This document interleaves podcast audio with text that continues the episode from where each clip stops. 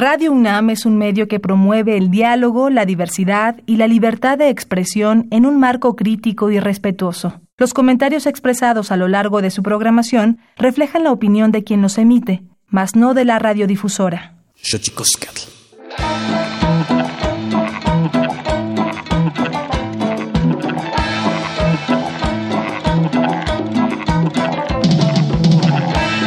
Y las velas no se apagan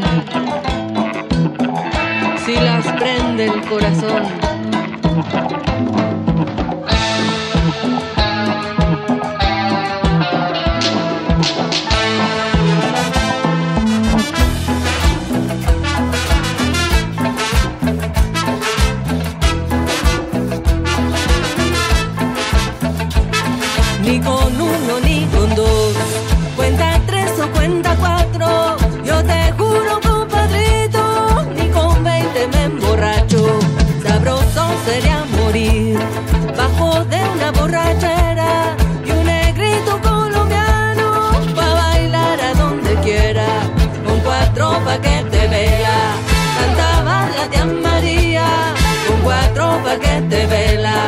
Una media me llevé, con cuatro pa' que te vela, que metió Jesús María, yo quiero amanecer, hasta que el sol caliente, aunque diga ya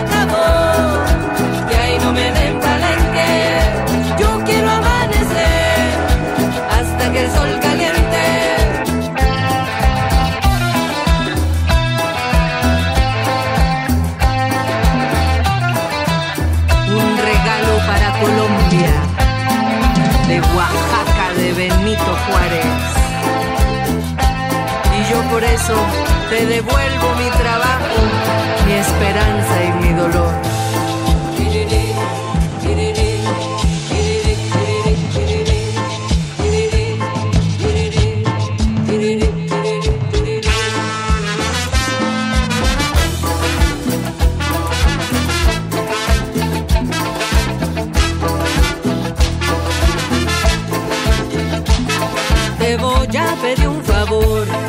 El día que yo me muera, que me suene la tambora y una gaita que sea buena. Como soy bien pobrecita, recomiendo mi tambor, se lo entregue con mi pito ay, al dueño de mi amor.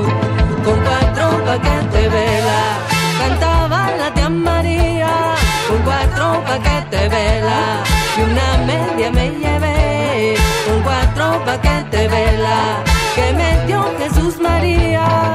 Yo quiero amanecer hasta que el sol caliente, aunque diga ya acabó, que ahí no me den palenque.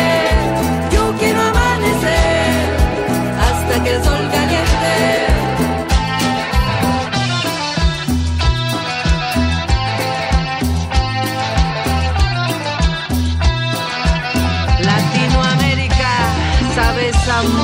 Que cura el alma. Llévame al mar con tu reflejo, sabes a café y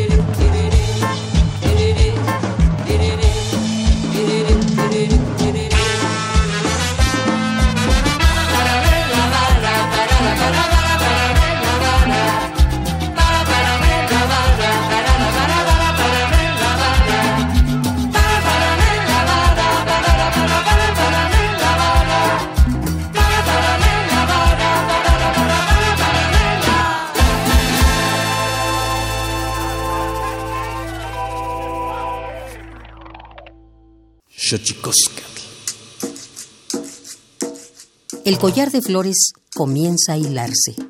Es momento de ir a lo profundo. Radio UNAM presenta Xochicóscatl, collar de flores, con Mardonio Carballo. Hacemos revista del México profundo.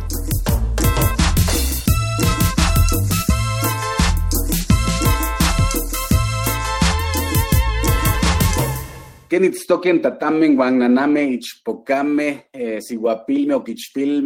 eh, guannochi techcaquimpanni huescatepostlastoli tleni hueyitlamachtiancali tlen eh, tihtokaltian eh, Universidad Nacional Autónoma de México, Tojuan Tiyolpaquin, Pampanican, Timitzalian, Juan Pampanican, Tihuelin, Timosaniluan, y ca Miaquin, Tuhuampoyoan, Guanama, Tiselice, Panito, Chan, Paní, Xochicoscat, Se, Tuhuampo, eh, y tocan Cornelio Hernández Rojas, eh, ¿Cómo están, señoras y señores, niños, niñas, jóvenes, jóvenes y todos y todas aquellas que nos escuchan a través de este maravilloso invento que es la radio, en este caso en particular la radio de la Universidad Nacional Autónoma de México, Radio UNAM 96.1.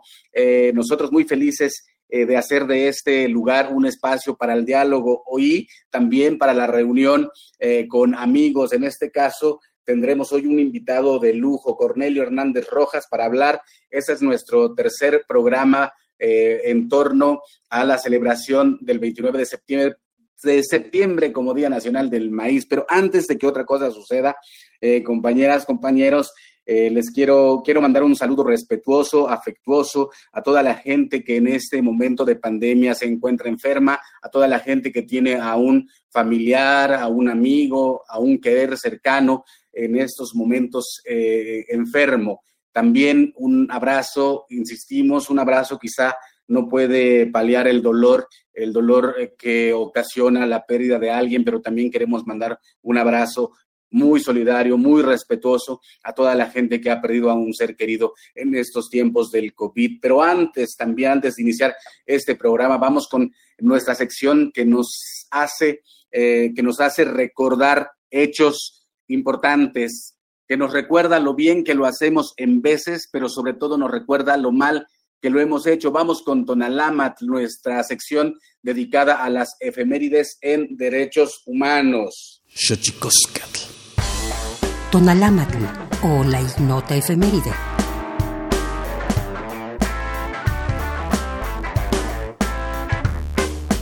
12 de octubre de 1492, Día de la Raza también conocido como Día del Respeto a la Diversidad Cultural o Día de la Resistencia Indígena Negra y Popular. Esta fecha recuerda la llegada del navegante Cristóbal Colón al continente americano en 1492 y se celebra en la mayor parte de Hispanoamérica, España y los Estados Unidos. 13 de octubre de 1982, los diplomáticos Alfonso García Robles, de México, y Alba Myrdal, de Suecia, son galardonados con el Premio Nobel de la Paz por su trabajo en las negociaciones de desarme de las Naciones Unidas. 14 de octubre de 2014. En México se emite la Recomendación General número 21 de la Comisión Nacional de los Derechos Humanos sobre la prevención, atención y sanción de casos de violencia sexual en contra de las niñas y los niños en centros educativos. 15 de octubre de 2008, Día Internacional de las Mujeres Rurales, establecido por la ONU para reconocer la función y contribución de la mujer rural e indígena decisiva en el desarrollo agrícola, la mejora de la seguridad alimentaria y la erradicación de la pobreza rural, así como para llamar a las naciones a implementar medidas que puedan mejorar sus vidas. También un 15 de octubre, pero de 1993, el líder sudafricano Nelson Mandela y Frederick W. de Klerk, presidente moderado de Sudáfrica, quien puso en libertad a Mandela tras 27 años como preso político, son galardonados con el Premio Nobel de la Paz, luego de negociar y derogar el sistema de segregación racial conocido como apartheid. 16 de octubre de 1992, Rigoberta Menchú, líder maya quiché, obtiene el Premio Nobel de la Paz por su lucha en favor de la justicia social y el respeto a los derechos de los pueblos indígenas de América. 17 de octubre de 1993, Día Internacional para la Erradicación de la Pobreza, decretado por la ONU para visibilizar y hacer frente a la humillación y a la exclusión que ésta conlleva así como para promover conciencia sobre la necesidad de erradicar la pobreza en todos los países, sobre todo en los países en desarrollo. 18 de octubre de 2000, el Senado estadounidense aprueba, tras cuatro décadas de embargo, la venta de alimentos y medicinas a Cuba.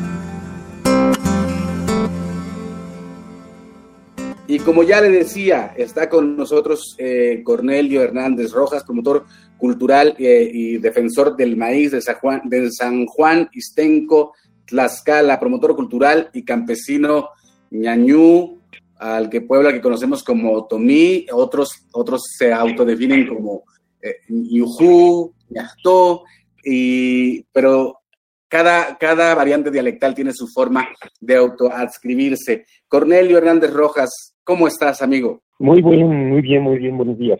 Eh, quiero aclarar que el endemónico que nosotros utilizamos, los otomíes de aquí de Extenco, es el de Yuhun, que quiere decir camino a Dios. Nosotros no, no utilizamos el de ñañú, el de, Yuhun, ¿sí? que es camino a Dios. Platícanos por qué las diferencias, Cornelio. Bueno, son las variantes dialectales que tienen estas lenguas a partir del distanciamiento, la separación que se fue dando en el transcurso de los siglos, ¿verdad? El otomí pertenece a la familia lingüística del otomangue, que estuvieron, este, que partieron de aquí, de, la región Tlaxcala, Puebla, Oaxaca, hace unos siete mil años más o menos. A partir de ahí el distanciamiento va generando eh, las diferencias entre las lenguas y cada grupo va tomando su propio nombre para autodenominarse, ¿verdad? Así se fueron desplazando para otras partes de la República y fueron tomando sus propios nombres. Qué maravilla, es importante eh, eh, para la gente que nos está escuchando aquí en Xochicosa, el Collar de Flores, es importante eh, la aclaración que nos hace Cornelio, en tanto que, como bien lo dice, muchas de las lenguas originarias indígenas de nuestro país tienen muchas variantes dialectales, eh, que no, eh, que ahí cabe también eh, aclarar que las lenguas indígenas no son dialectos, son lenguas o son idiomas con sus respectivas variantes dialectales, es decir, un idioma puede ser también un dialecto y un dialecto puede ser un idioma. de, imagínese usted cómo se habla en la región de Rosario, Argentina, o cómo se hablaba el castellano en el área de Rosario, Argentina, en 1910. los dialectos están determinados por los tiempos y por los espacios. Muy interesante aclaración. Nosotros invitamos a Cornelio porque eh, hemos dedicado desde el 29 de septiembre, eh, hemos dedicado algunos programas para hablar acerca del maíz en sus distintas eh, acepciones, concepciones, diversidades, desde lo académico hasta pasando por la milpa maya que fue la semana pasada que tuvimos ahí a, Jesús y a Selena. Entonces, es, para nosotros es importante seguir hablando del maíz, como siempre, me parece que siempre hay que hablar del maíz. Y entonces invitamos a Cornelio Hernández Rojas aquí en Xochicosca, el collar de flores, porque ellos tienen en San Juan Istenco, Tlaxcala, un banco de semillas. Platícanos del banco de semillas. ¿Qué es un banco de semillas y cuál es la importancia, Cornelio, de tener un banco de semillas? Bueno, eh, decía que el somos, pertenecemos a la familia lingüística de eh. Eh, dicen los eh, académicos que es muy probable que este grupo haya domesticado el, el maíz. Y entonces, pues seguramente nosotros somos herederos de todo ese proceso de domesticación. Ixtenco es un pueblo muy afortunado. Aquí la naturaleza nos dejó todos los colores de maíces que pueden existir. En ese sentido, bueno, pues desde hace varios años nos dimos cuenta de esta riqueza genética que nosotros eh, tenemos y empezamos a trabajar con los compañeros campesinos para preservar, para mejorar, para diversificar este, estas variedades de maíces que tenemos. Y bueno, pues lo hicimos de una manera muy improvisada. Aquí en la casa, muy pequeña, bueno, pues yo tenía los maíces por todos lados, entonces llegó el momento en que mi esposa me corrió de esta parte y me dijo, ahí hay un espacio donde vas a poder tener todos tus granos. Este espacio es un cuescomate. Un cuescomate no como estamos acostumbrados a mirarlos en la zona de Morelos y la zona agua de Tlaxcala, que es una olla de barro. En este caso son cajas, son cajas de, de, madera hechos con, con, tablones, ¿verdad? Es el diseño que nosotros tenemos aquí. Y bueno, pues ahí lo adaptamos eh, tomamos eh, botellas, estamos reciclando, nosotros no tenemos recursos, llevamos 20 años trabajando en el rescate y preservación y todo lo relacionado con el maíz, con lo que nosotros mismos podemos aportar, no solamente lo hago yo, lo hace un grupo de, de compañeros, entonces por eso, bueno, pues sin recursos tomamos algunas botellas, reciclamos y dijimos, bueno, pues vamos a hacer aquí nuestro pequeño banco de semillas. Afortunadamente en el caso del maíz para nosotros no es necesario estar aquí poniendo en un banco los, granos, sí lo hacemos como, una, como un muestrario, pero no es tan necesario porque nosotros los maíces los tenemos vivos, los tenemos en el campo. Cualquier persona que guste puede recorrer nuestros terrenos y deleitarse con este colorido de nuestros maíces. Los compañeros campesinos siguen sembrando maíz y lo seguirán sembrando por el resto de sus vidas. Somos una cultura del maíz, somos de los que nacimos al lado del maíz, crecimos al lado del maíz y seguramente nos vamos a morir al lado del maíz. Por eso decía, no, no es tan necesario que en nuestro pequeño banco tengamos una muestra más grande de los maíces, eh, porque eso están vivos. Cada año los campesinos los, los siembran, los cosechan, los siembran, los cosechan, pase lo que pase, llueva, truene o relampaguee, como decimos comúnmente en el campo. En este caso, bueno, pues el, el día primero de, de octubre, ¿verdad? Esperemos que se hayan rescatado, hayan este, eh, resistido estas heladas, algunos, algunos maíces, aquellos que se sembraron a principios del mes de abril, bueno, pues seguramente ya, ya maduraron y ya no los va a dañar esta, esta helada. Y esos maíces volverán a ser sembrados y así sucesivamente por el resto de los años que tengamos campesinos aquí en Ixtenco. Pero tenemos algunos, algunas otras semillas de plantas que están desapareciendo. Por eso es que este banco le llamamos banco de maíces nativos y plantas útiles de la región. Tenemos algunas semillas de, de que crecían en la milpa y que lamentablemente por el empleo de los herbicidas, pues están eh, de los herbicidas y de, maquinaria que remueve de una manera muy profunda la tierra, entonces estas variedades han desaparecido. Hace 100 años en Ixtenco las mujeres se dedicaban a la recolección de un látex con el que hacían un chicle que salían a comercializar en las comunidades vecinas le llamamos chicle de campo. Esta planta casi desapareció. Entonces, bueno, pues recolectamos semillas de chicle de campo, las tenemos aquí en nuestro banco, recolectamos semillas de, la malva, recolectamos semillas de la lachi, recolectamos semillas de frijol silvestre, recolectamos semillas de otra vaina por ahí que le llamamos cochinitos y que se comían asados o hervidos juntos con los elotes, y eh, semillas de pirul que también están desapareciendo. ¿Qué hacemos con esto? Bueno, pues lo compartimos con quienes así lo soliciten, pero además tiene otro propósito, concientizar a la gente de la importancia de, de estas plantas. Cuando una persona ve que tenemos resguardadas estas semillas, que hay quienes se interesan por ellas, las empiezan a valorar y se empiezan a dar cuenta de los errores que hemos cometido al haber este, hecho trabajos de, para disminuir las poblaciones de estas especies. Entonces eso es lo que queremos hacer, concientizar a los compañeros campesinos de que tenemos que preservar, tenemos que preservar la naturaleza, es preservar la vida. Sin duda, eh, yo decía, Cornelio, a la manera de una, de una metáfora, ¿no? Que al final de cuentas, las semillas contienen el misterio de la vida en su interior. Eh, pienso este trabajo eh, que has venido realizando, que han venido realizando a lo largo de los días, eh, de los años. Eh, me encantaría, eh, leí la entrevista que te hicieron en el diario Reforma y quisiera que nos platicaras al público de aquí de Xochicosca, el collar de flores, Cornelio, cómo cuando te tocó ser presidente municipal, hiciste este trabajo de concurso de maíces y todo lo que ha devenido de ese momento a esta fecha nos damos cuenta en algún momento, tuve la oportunidad de colaborar en un proyecto que pretendía hacer el Museo de la Agricultura en Tlaxcala, no se concretó, pero al recorrer todas las comunidades del estado de Tlaxcala nos damos cuenta de esta riqueza genética que solamente Ixtenco la resguardaba. A partir de ahí hicimos algunas actividades, Posteriormente tuve la oportunidad de ser presidente municipal, les digo a todos, Ixtenco un día se equivocó y me eligió como presidente municipal y a partir de ahí iniciamos acciones para eh, concientizar y difundir este trabajo que, que tienen los campesinos. en el año 2007 hicimos un concurso para ver quién nos llevaba eh, más coloridos de maíces y nos llevaron ocho coloridos de maíz. Teníamos recursos, por ahí los, los motivamos, sequeándoles unas carretillas, palas, bieldos y eh, algunas otras herramientas. En el año 2008 no lo realizamos, ya no éramos autoridad, no teníamos recursos, pero viendo que nadie más me interesaba, en el año 2009 volvimos a hacer otro, otro concurso, para entonces nos llevaron 14 tonalidades de maíz, teníamos algunos recursos, por ahí una, eh, una diputada nos, eh, la diputada Ana Rivera nos apoyó económicamente y con eso también motivamos a los, a los campesinos en el año 2000, 2009. Para el año 2010 pues ya no teníamos recursos, aún así hicimos el concurso, nos llevaron 27 tonalidades de maíz.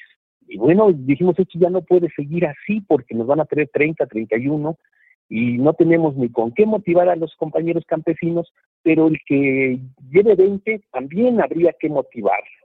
Pues ya no sabíamos que, de qué forma continuar con este trabajo, pero sí veíamos la necesidad de realizarlo. Entonces, a partir de ahí emprendimos otro proyecto.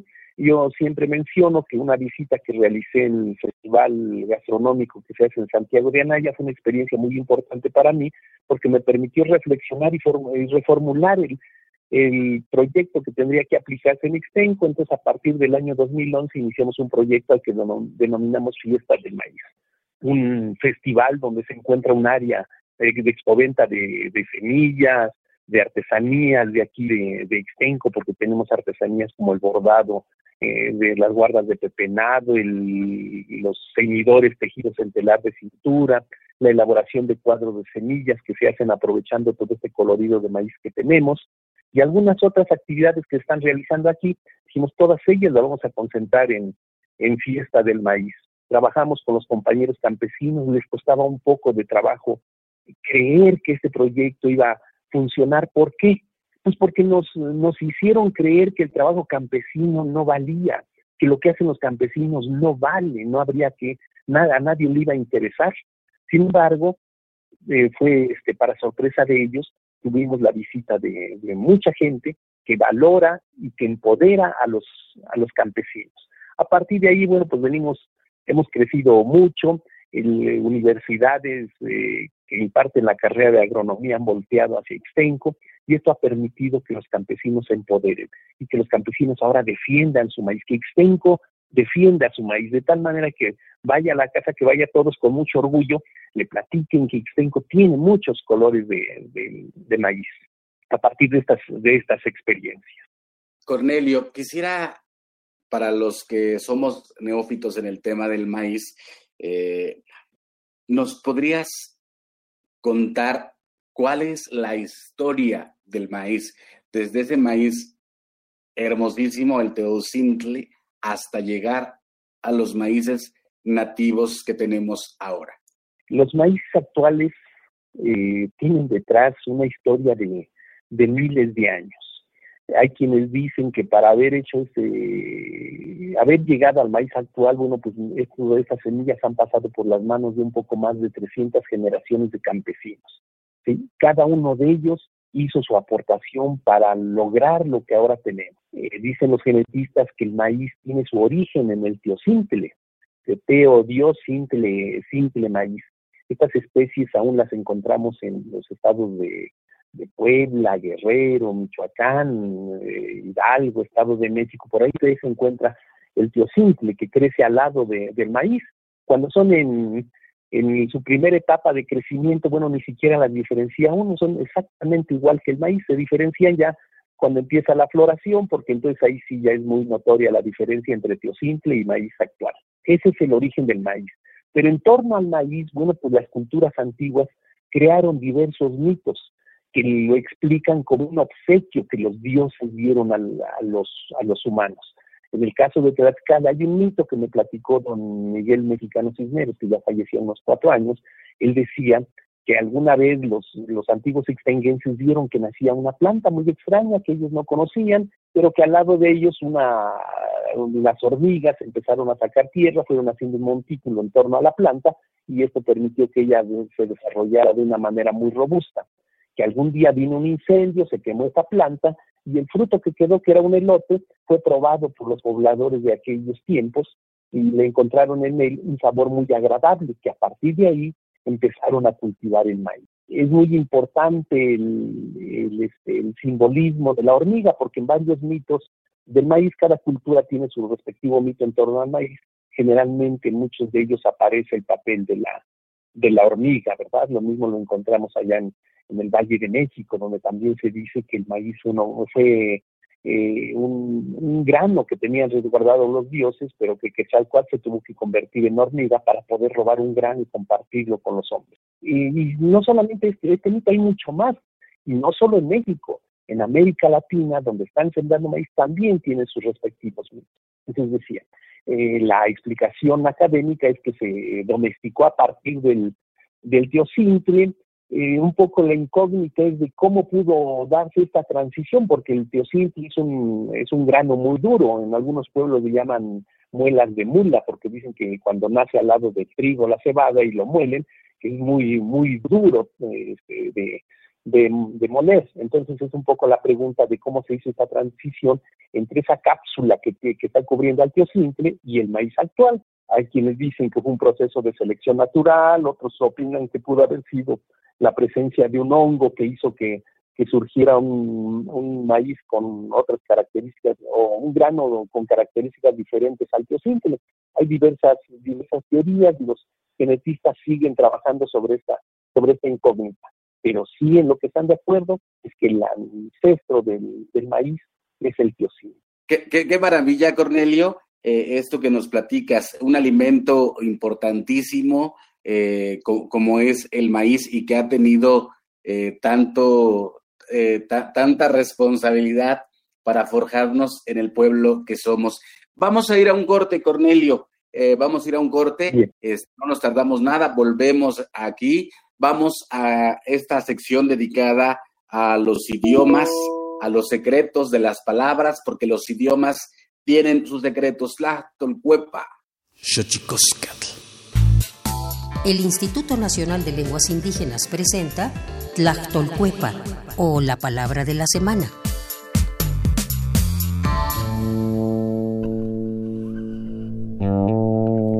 Yuko es una expresión de origen mixteco que se utiliza para referirse a uno de los lugares que es parte imprescindible para la cultura Tuunsabi, el monte o campo.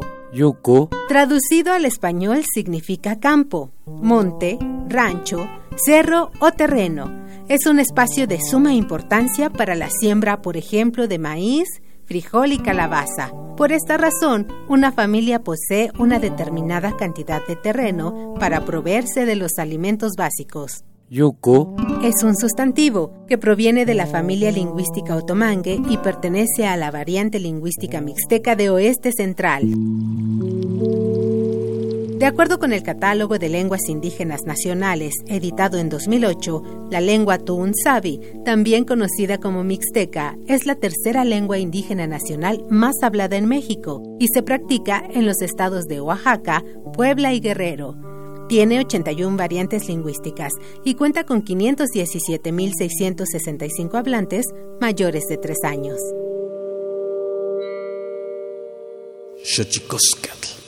Pluriversos PUIC, un mundo culturalmente diverso. Espacio en colaboración con el Programa Universitario de Estudios de la Diversidad Cultural y la Interculturalidad.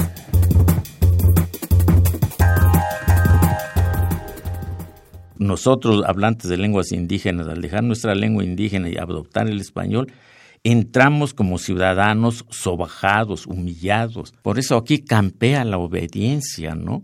Y la obediencia a ciegas es ha generado la corrupción, ha generado la violencia, ha generado la prepotencia. Escritor, traductor y promotor cultural zapoteco, Javier Castellanos Martínez, Premio Nezahualcóyotl de Literatura en Lenguas Indígenas 2002 y Premio de Literaturas Indígenas de América 2013, nos relata un poco del camino que lo llevó hacia las letras.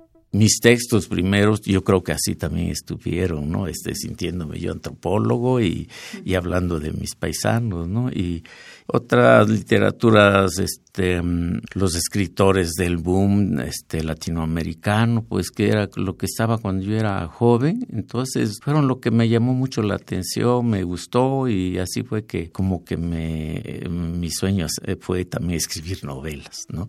Las lenguas indígenas enfrentan barreras para su conservación y una de las más frecuentes se encuentra en la misma región de origen. De esto nos habla el maestro Javier Castellanos. Es que el problema que tenemos nosotros los escritores indígenas es que nuestros paisanos no leen ni escriben en, nuestro idioma. Entonces nosotros sabemos que estamos escribiendo casi para la historia, ¿no? Porque nuestros paisanos, si nos leen, nos van a leer en español, no en nuestro idioma.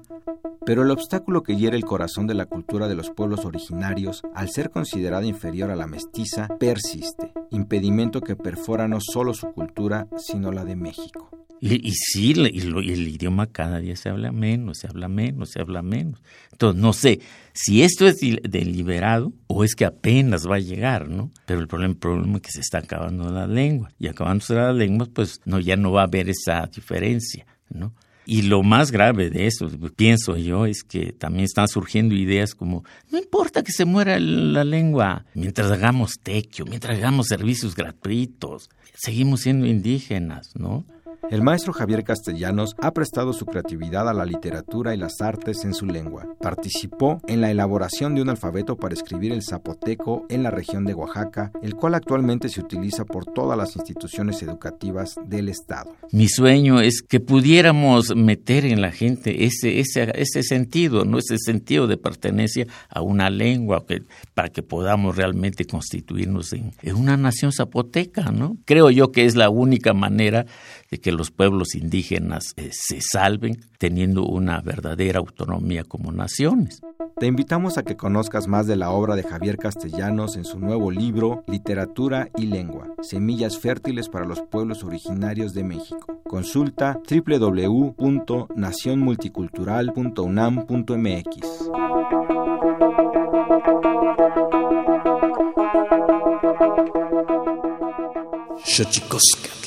Música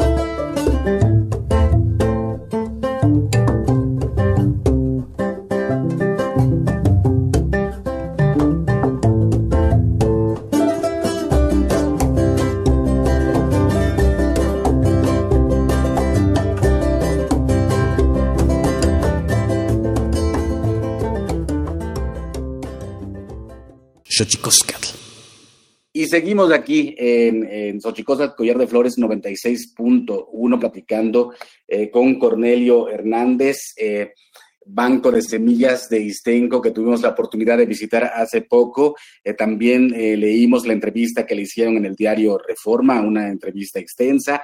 En fin, ah, nos parece muy interesante todo lo que nos estás platicando en torno al maíz y, digamos, todo lo que ha tenido que pasar el maíz hasta convertirse en lo que ahora es, Cornelio. Así es, así es toda una, una historia, todo un trabajo de cientos de generaciones de, campesinos, los tenemos resumidos en, en, estos, en estos maíces que lamentablemente están en un riesgo latente ante los intereses de la, del agronegocio que quisiera que nuestros maíces nativos desaparecieran para ser suplidos por los maíces híbridos en una primera etapa y posteriormente por maíces transgénicos, que les estarían generando ganancias al, a la agroindustria, no así a los campesinos.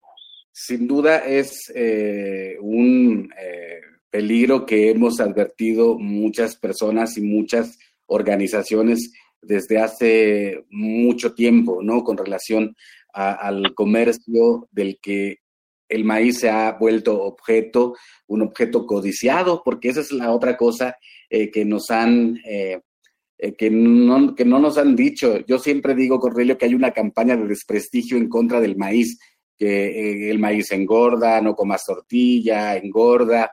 Y, y, hay una cosa que me gusta mucho escucharte platicar, Cornelio, y es este, el, cómo el racismo se ha ido también eh, hasta terrenos que no pensaríamos que pudieran darse, que es el terreno alimentario y en el terreno del cultivo. Me platicabas una vez anterior que la gente dejó de cultivar maíces de color porque prefirió al maíz blanco, eh, teniendo un sesgo incluso de racismo en esta eh, privilegio, en esta, sí, en este privilegio que le dieron al maíz para ser sembrado, al maíz blanco para ser sembrado. ¿Por qué no nos platicas esa parte, Cornelio? En los años 70, cuando el gobierno federal genera políticas para comercializarlo el maíz a través de la CONASUPO, eh, la CONASUPO adquiere solamente maíces blancos y entre más blancos mejor. De tal manera que el resto de maíces este abanico de colores que tenemos quedan fuera de, esa oportunidad de comercialización. Y en el caso de Extenco, si acaso estos maíces no desaparecieron, es gracias al trabajo que para entonces iniciaban los artesanos. Ellos en algún momento se dieron cuenta que con este abanico de colores podían hacer imágenes religiosas, entonces empezaron a venerar al santo patrono del pueblo y de los barrios, haciendo las imágenes de los santos, aprovechando el colorido de los maíces. Entonces ellos son los que eh, contribuyeron en gran parte para que estos maíces no desaparecieran, porque seguramente había todo ese colorido de maíces en muchos pueblos de México. Lamentablemente, no en todos los pueblos encontraron un uso en ese momento. Y en el caso de Ixtenco, al encontrarle un uso, pues eh, eh, hicieron que esto se, se conservaran, ¿verdad? pero no solamente fue en los años, en los años 70, actualmente también con un programa a través de, esta institución que es la responsable de adquirir granos eh, del este nuevo gobierno, pues tampoco están adquiriendo maíces de, color, están adquiriendo maíces blancos, el racismo, no solamente en, las personas, sino el racismo en las semillas también está latente. Yo digo que entre más blanco ellos, ellos quieren adquirir porque nos, nos acostumbraron a eso todo lo diferente a lo blanco no, no tiene importancia de, ser y entonces hay que irlos marginando para que en un momento pues desaparezcan, ¿verdad? Como resultado de un proceso muy natural.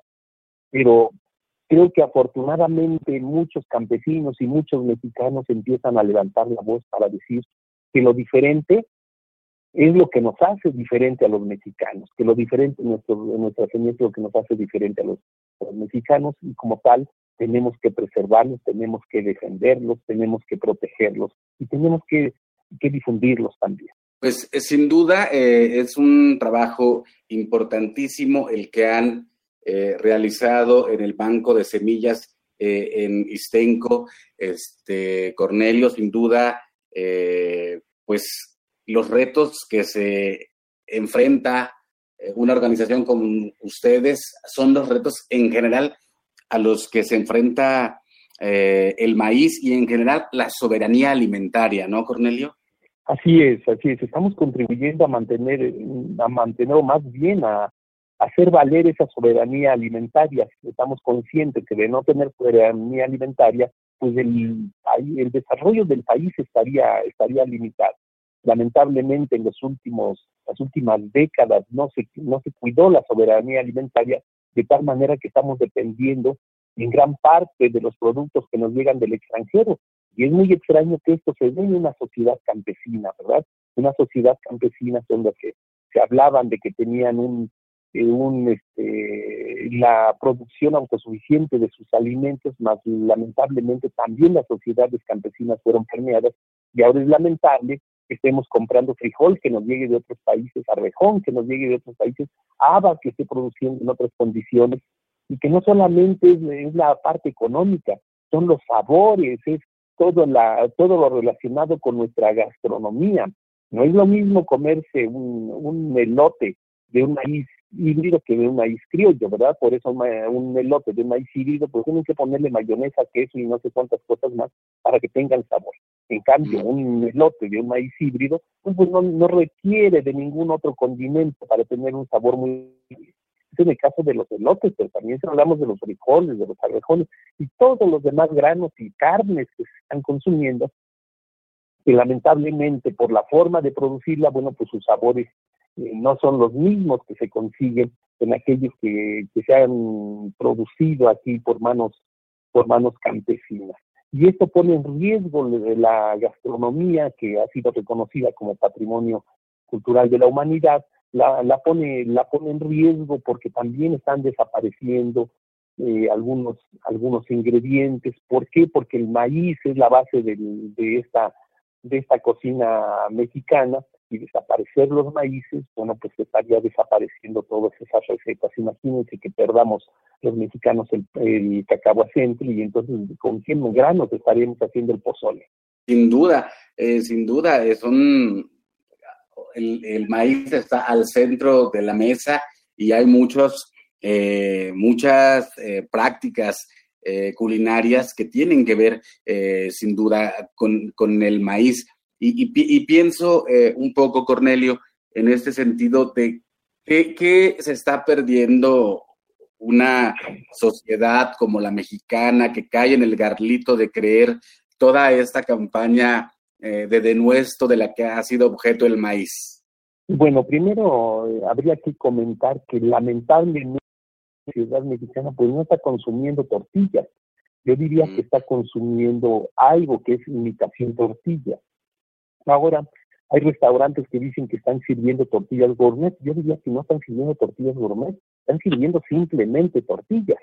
¿sí? Porque una tortilla es resultado de un proceso de, de nixtamalización, de amasar toda esta, eh, la, la masa, de preparar el fogón para elaborarla. Y la otra tortilla, bueno, primero es un grano que no lo ha tocado el hombre, ¿sí? porque esos granos fueron sembrados con maquinaria, fueron bañados con herbicidas y fungicidas, fueron cosechados con maquinaria, fueron envasados y trasladados eh, sin, la, sin que la mano del hombre los tocara, y hasta que finalmente creo que las toca la mano del hombre cuando te despachan esta imitación tortilla. En cambio, las tortillas hechas con maíces nativos, bueno, primero se seleccionó la semilla y esto se hizo de forma manual. Posteriormente se fue a sembrar, también se hizo de forma manual. Cuando se, se hicieron los trabajos de, de y todo eso, el campesino fue a enderezar las plantas de maíz, las fue a deshiervar, y yo diría que ahí estuvo acariciando las plantas y la tierra. Fue a cosecharlas y las hizo de forma manual, seleccionó el maíz para preparar el mishkomi, también lo hizo de forma manual las tortillas, la tortilla, lo que es tortilla, ha estado al, en el transcurso de un ciclo, ha estado acariciada, ha sido cultivada, ha sido cuidada por la mano de campesinas y campesinos. Ese es lo que, está, lo que estamos consumiendo todavía en algunas, en algunas comunidades campesinas. Digo en algunas, porque lamentablemente también a las poblaciones campesinas han llegado estas tortillerías industriales que nos están elaborando tortillas a base de maíces híbridos, no quiero decir transgénicos, pero sí híbridos que han sido cultivados de manera industrial. Sin duda, y de, y de, y de la mano de la mesa mexicana donde al centro está el maíz y como tú dirías, si bien nos va de la buena tortilla, yo quisiera también que nos hablaras, eh, Cornelio Hernández Rojas, promotor cultural y defensor del maíz de San Juan Istenco Tlaxcala, eh, de los creadores del Banco de Semillas desde el 2017, la ritualidad también que aglutina y que hace que el tejido social permanezca unido en torno al, maíz, a la fiesta. También, si perdemos al maíz, perderemos toda todo ese conocimiento y toda esa apuesta por mantenernos juntos, ¿no, este Cornelio? Así es, el, maíz es el que nos, yo diría que es el que nos identifica a los mexicanos. El maíz está presente en todas las mesas, en unas más que en otras, pero está presente en todas las mesas de, de los mexicanos, que aunque algunos dicen, yo es que yo no como tortilla, dicen, pero es que no como tortilla porque no encuentro buena tortilla, entonces prefiero eh, no, no consumirla y tienen razón en ese sentido, ¿verdad? Cuando no se encuentra una buena tortilla, pues sí, mejor deja uno de, consumir otras imitaciones de, tortilla. Pero no solamente, como decía, no solamente es, la comida, en torno a la comida está la ritualidad, ritualidad mm. que se vive de diversas formas en cada, en cada pueblo. Si nos vamos a las comunidades campesinas de Chiapas, veremos que hay una ritualidad en torno al maíz, nos vamos a Oaxaca, Veracruz, Puebla, Tlaxcala, Hidalgo y la mayor parte del territorio mexicano han generado sus propias formas de ritualidades en torno, en torno al maíz. En el caso de Ixtenco, estas ritualidades, pues algunas han, han desaparecido, como fue el de establecer relaciones de compadrazgo a través de estas mazorcas cuatas, que los agrónomos llaman mazorcas ramificadas, que es la explicación técnica que dan, pero que para las la comunidad campesina de Ixtenco, bueno, pues es un símbolo de abundancia. Y cuando se encontraba esta mazorca en, un terreno, la persona que la piscaba, que la cortaba, la entregaba al dueño del terreno a través de, de un del establecimiento de relaciones de compadrazgo. Eso es ritualidad. Una de, bueno, lo otro, cuando la gente tiene algún dolor muscular, dicen que le, que les dio miedo por no querer hacer tal actividad y lo curan también la eh, masajeando con una mazorca de estas ramificadas, mazorcas cuatas. Un ritual y ceremonia muy importante que se conserva aquí en Ixtenco y que aprovecho para invitarlos que vengan el 2 de febrero. El 2 de febrero es la bendición de semillas, esto se hace a las 8 de la mañana, donde cientos de campesinos llevan sus canastas adornadas con flores, con ramas de, romero y algunas otras plantas, pero lo más importante es que en ellas va diferentes granos de, maíz de todos los colores que tenemos aquí. Muy interesante este colorido que podemos observar el 2 de febrero. Se tenía la costumbre, que también ya se está abandonando, es que después de la ceremonia de bendición de semillas, los campesinos mezclaban estos granos que fueron bendecidos con el resto de semillas e iniciaban la, la siembra.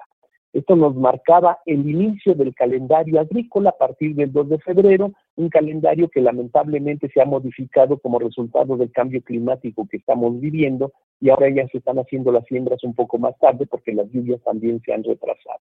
Pero es muy interesante, bendición de semillas que tenemos el 2 de febrero aquí en Extenso. Y en otras pues comunidades también se hace la bendición de semillas y en torno a ellos algunos otros rituales que cada comunidad tiene. Pues ahí estaremos el 2 de febrero, Cornelio eh, Hernández Rojas, este, apasionado, ferviente defensor eh, del maíz, eh, de Istenco, del Banco de Semillas de Istenco, sin duda. ¿Cómo, podrían contactarse la gente que nos está escuchando aquí en Xochicosca, el Collar de Flores, por si quisieran saber más, este Cornelio? Ah, estamos a las órdenes de quienes quieran saber más del maíz, tenemos una página en Facebook que se llama Fiesta del Maíz, tenemos también esta línea telefónica, esta línea telefónica que es 247 119 0417. Eh, tenemos un correo electrónico que es D D S I xp.com son estos enlaces a través del cual podríamos, podrían comunicarse quienes tengan mayor interés en torno, en torno al maíz y como consecuencia en torno a lo nuestro. El maíz es de los mexicanos. Te mandamos un abrazo, Cornelio Hernández Rojas, nuestro agradecimiento por esta charla. Eh, Banco de Semillas de Istenco, vaya a la fiesta del maíz el 12 de febrero, el inicio no, del... No, perdón, no, no, perdón, el 2 de febrero es bendición de semillas y fiesta del maíz lo hacemos el domingo de Ramos. Bendición de semillas 2 de febrero y domingo de Ramos la fiesta. ¿Estoy en lo correcto? Sí, así es. Perfecto. Y 24 pues, de junio y 24 de junio la fiesta patronal donde podrán observar muchos cuadros y portadas de semillas. Qué maravilla. Y eso salvó los colores del maíz en Istenco. Qué maravilla. Pues muchísimas gracias, este, Cornelio. Te mandamos un abrazo hasta Istenco. Muchas gracias. Buen día. Buen día. Y nosotros vamos a nuestra sección que nos dice más libros al rostro o lo que es lo mismo, más amoch menos face. Más libros al rostro, o lo que es lo mismo, más Amoch menos Face, espacio en colaboración con el Instituto Nacional de Antropología e Historia.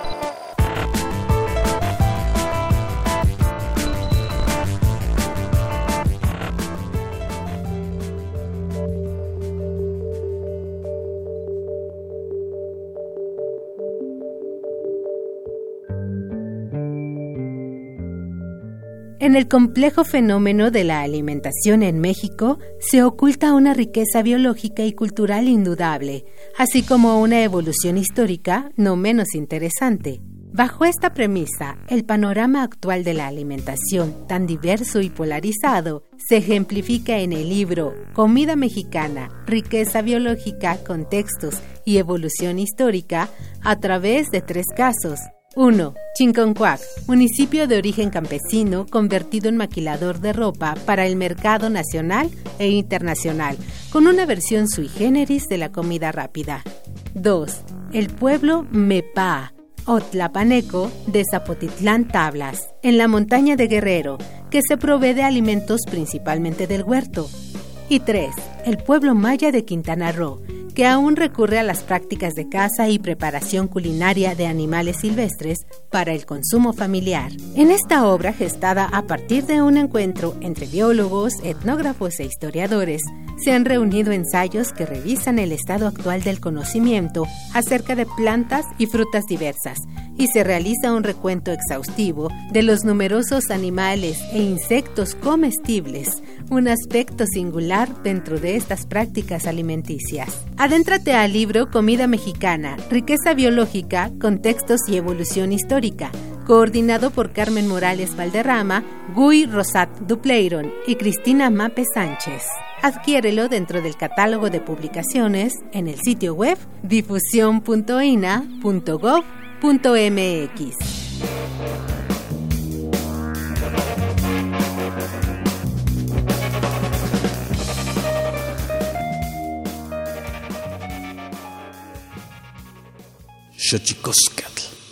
Y nada, que esta ocasión hemos estado en la música acompañados de las velas encendidas por la China Sonidera, cariñito con los chalanes del amor, y nos vamos a despedir con la morena de los Vega.